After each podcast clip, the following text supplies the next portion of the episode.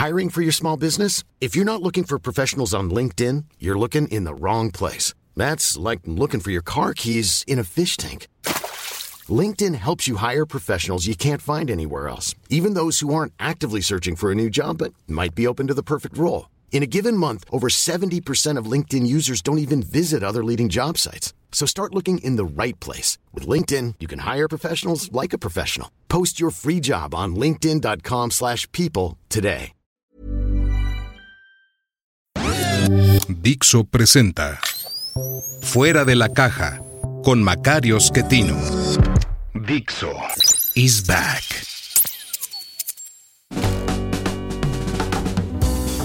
Bienvenidos. Esto es Fuera de la Caja.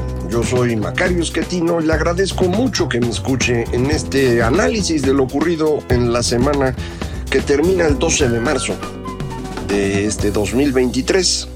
Una semana en la cual eh, me parece eh, ha crecido el tema de conflicto entre México y Estados Unidos por cuestiones de seguridad. Es un tema que están eh, utilizando los republicanos en Estados Unidos para golpear al señor Biden porque pues ya estamos prácticamente en la campaña de 2024. Eh, como usted sabe, en noviembre de ese año se elegirá eh, presidente en Estados Unidos y esta elección pues va a ser muy reñida como lo han sido las últimas, fundamentalmente debido a la presencia del señor Donald Trump que ha logrado eh, ir transformando al Partido Republicano en algo eh, pues irreconocible eh, contra el pasado un poco más, lejano. El, el, Partido Republicano, por ejemplo, de Ronald Reagan, que era un combatiente por la libertad de los mercados y que se fue a enfrentar a los dictadores en ese entonces soviéticos, eh, Donald Trump es algo totalmente distinto. Donald Trump es un personaje yo diría impresentable, una especie de, de gángster. Él se, eh, se hizo rico porque heredó, pero mantuvo su riqueza con base en el abuso a los demás.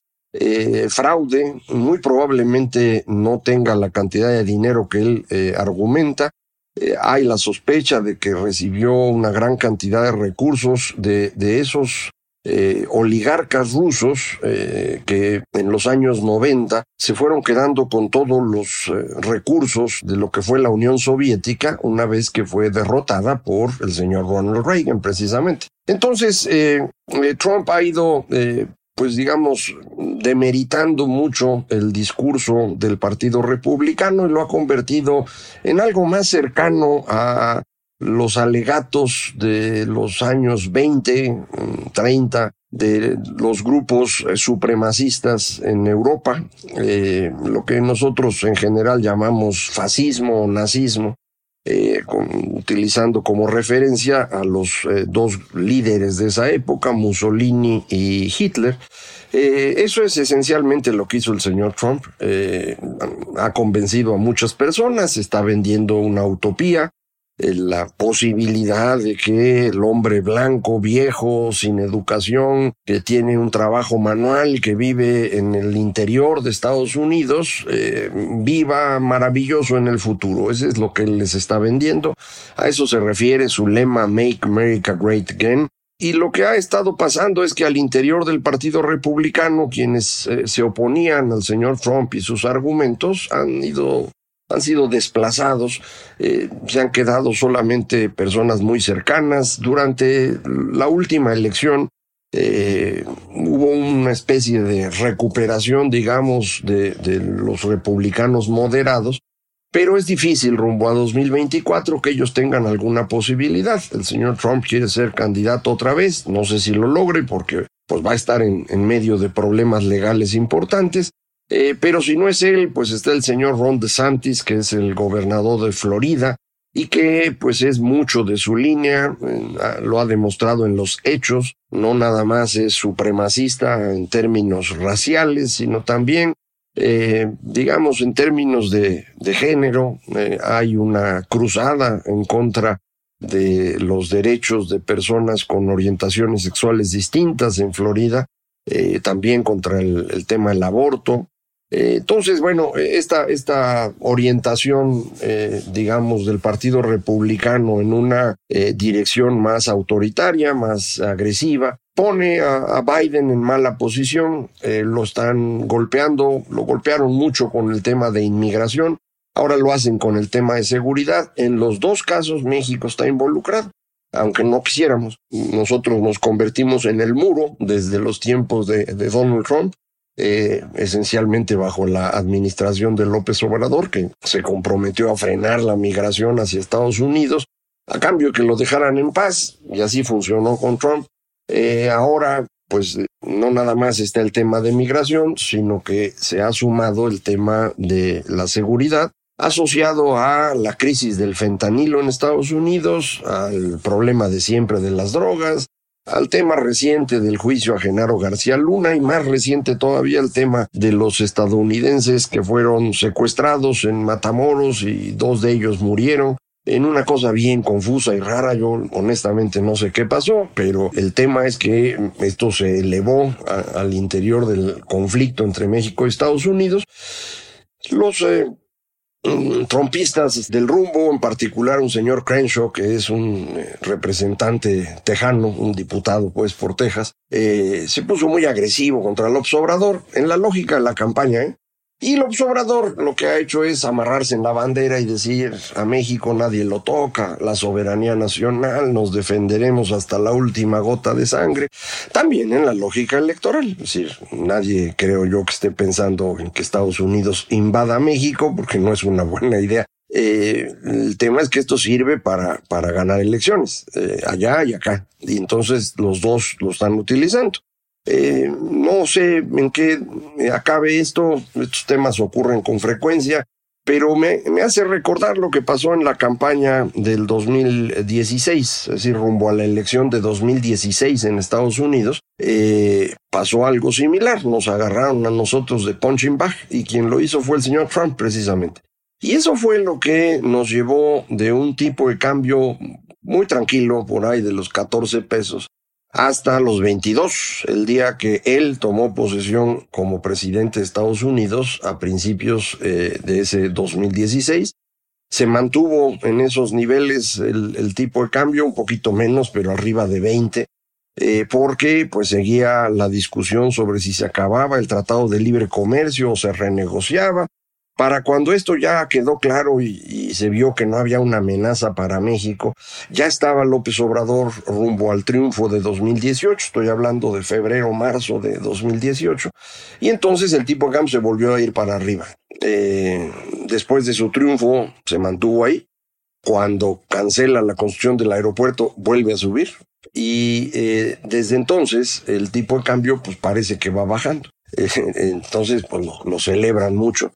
En realidad eh, eh, tuvimos un alza en el tipo de cambio debido a las agresiones desde la política, tanto Estados Unidos como originadas en López Obrador en México. Eh, esto significa que podríamos estar entrando en una etapa similar. En este momento, en Estados Unidos, rumbo a la elección de 2024, pues vamos a hacer un tema eh, tanto por migración como por seguridad. Ignoro cuál de los dos se convierta en más importante.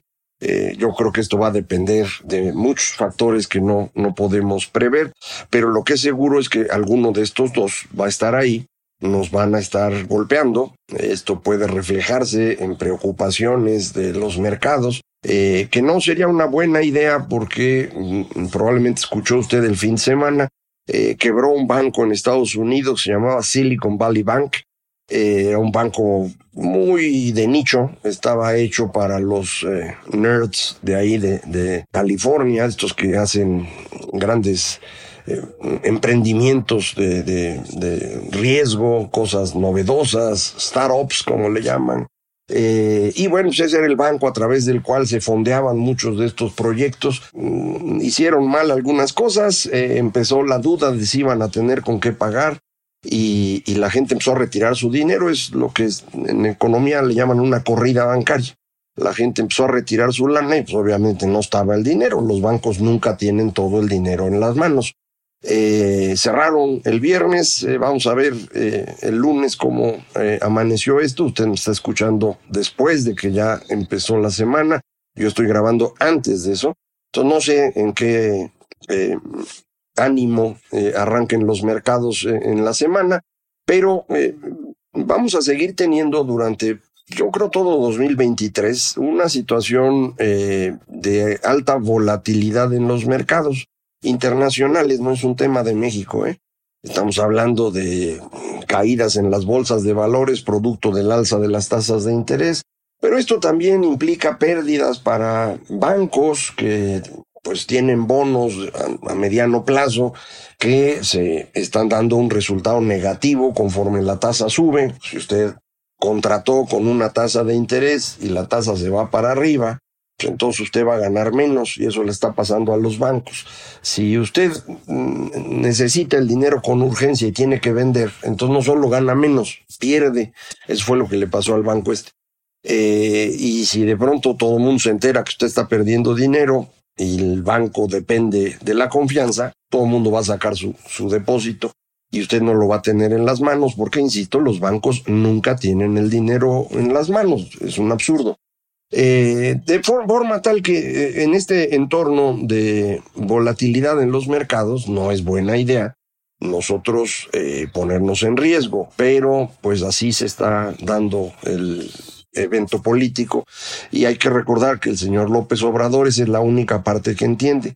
Entonces vio el hueco y dijo, ahora sí, aquí yo soy Juan Escutia, vamos a salvar a la patria, eh, eso le gusta a los mexicanos escuchar y, creo que va a haber pues un apoyo general a este esfuerzo del presidente por defendernos de un tejano que además hasta trae parche en el ojo y parece pirata. Eh, la verdad es que no creo yo que haya ninguna intención de nadie importante en Estados Unidos de entrar en problemas con México, ni mucho menos de invadir, pero eh, insisto, es un tema que políticamente eh, resulta atractivo. Eh, le es importante al presidente porque no tiene muchas otras cosas para mostrar, no hay resultados, insisto, en prácticamente nada. Entonces, para él es relevante esto eh, me imagino que a cómo van las cosas, para el 18 de marzo, eh, que se va a celebrar eh, un aniversario más de la expropiación de la industria petrolera, en este evento, me imagino, regresará al lema que le pusieron a Pemex para este sexenio, que es en defensa de la soberanía nacional, y con base en eso podrá usar un discurso pues muy patriotero eh, en la lógica de la historia patriótica de, bronce oficial que a él le gusta, que él aprendió de niño y de la que no puede salir, y que es también la que aprendieron muchos mexicanos y que no conocen otra. Entonces, pues les va a contar los mismos cuentos y va a hablar de cómo nos hemos defendido Estados Unidos y cómo ellos son los agresores y, y cómo necesitamos estar todos con él para que nos defienda. Entonces, eh, esto puede modificar un poco las, eh, el tema político al interior de México. Eh, no sé cuánto le vaya a durar, pero no creo que sea suficiente para que con esto pueda, mm, digamos, recuperar una posición exitosa para 2024. De manera pues que va a continuar con su estrategia de destruir al Instituto Nacional Electoral, el dichoso Plan B, que usted ya sabe. Durante la semana eh, empezaron los jueces a eh, votar en contra de estas decisiones, eh, de esta ley, de estas leyes nuevas que, conforman el Plan B, porque pues son claramente inconstitucionales. Entonces ya hay la orden para que el señor Edmundo Jacobo regrese a la Secretaría General del, del Instituto Nacional Electoral y así pasará con todo lo demás. Entonces entramos al Plan C, que es el de los consejeros. Eh, los cuatro consejeros que van a ser reemplazados, pues Morena quiere tener esos cuatro lugares para gente muy, muy cercana. Para ello, pues se hace un proceso y en este proceso hay un examen. El examen se aplicó, mm, varios de los eh, morenistas acabaron en primeros lugares y circuló la versión de que les habían pasado el examen. Conociendo a las personas de Morena que están en el comité que tiene este proceso, no lo dudaría yo, eh, no son eh, buenas personas. Eh, es difícil encontrar buenas personas en esa organización política, pero ha de haber. Pero estas, estos personajes en particular han sido claramente partidistas y lo que uno busca en la constitución de un órgano electoral es que eso no ocurra. No es que las personas que estén como consejeros no tengan inclinaciones políticas, opiniones ideológicas, igual que cualquier ser humano. Lo que no pueden hacer es jugar para un partido específicamente. Y eso es lo que están haciendo, eso es lo que harían si llegan estas personas. Vamos a ver en qué acaba. Pero también hay otro frente de, conflicto para los próximos días. Eh, creo que el, rumbo sigue siendo el mismo que hemos platicado varias veces. López Obrador no quiere elección, no porque no la quiere perder. Eh, si llega a haber elección y la pierde, va a decir que no perdió y no se va a querer ir. En ese momento vamos a estar prácticamente en el cierre de la elección de los Estados Unidos y vamos a ver en qué eh, forma eh, funcionan los cachitos de instituciones que nos quedan. En particular, sigue funcionando y bastante bien la Suprema Corte de Justicia. Por eso al presidente le molesta tanto la ministra presidenta que eh, pues ha actuado, me parece, de forma muy honorable, a diferencia de su antecesor, que parece tiene más éxito como figura de TikTok que como ministro presidente de la Corte. Eh, vamos a esperar eh, a ver en qué forma se van acomodando las piezas, pero le insisto, el camino sigue siendo el mismo, es un camino hacia el conflicto, es un conflicto en el que yo creo que va a perder López Obrador, eh, pero saber exactamente cómo, eh, cuándo perdería, eh, cuánto nos va a costar, va a ser algo que tendremos que ir desbrozando en el tiempo. espero poder hacerlo con usted aquí, porque ya sabe, pues la idea es estar analizando semana a semana lo que nos ocurre en México, de ser posible también en el mundo, para tratar de, pues darle un poco de sentido a nuestra realidad, que como sabe, pues no tiene ninguno, pero a nosotros nos gusta pensar que sí. Eh, como siempre, yo lo, lo sigo esperando por aquí. Esto fue Fuera de la Caja.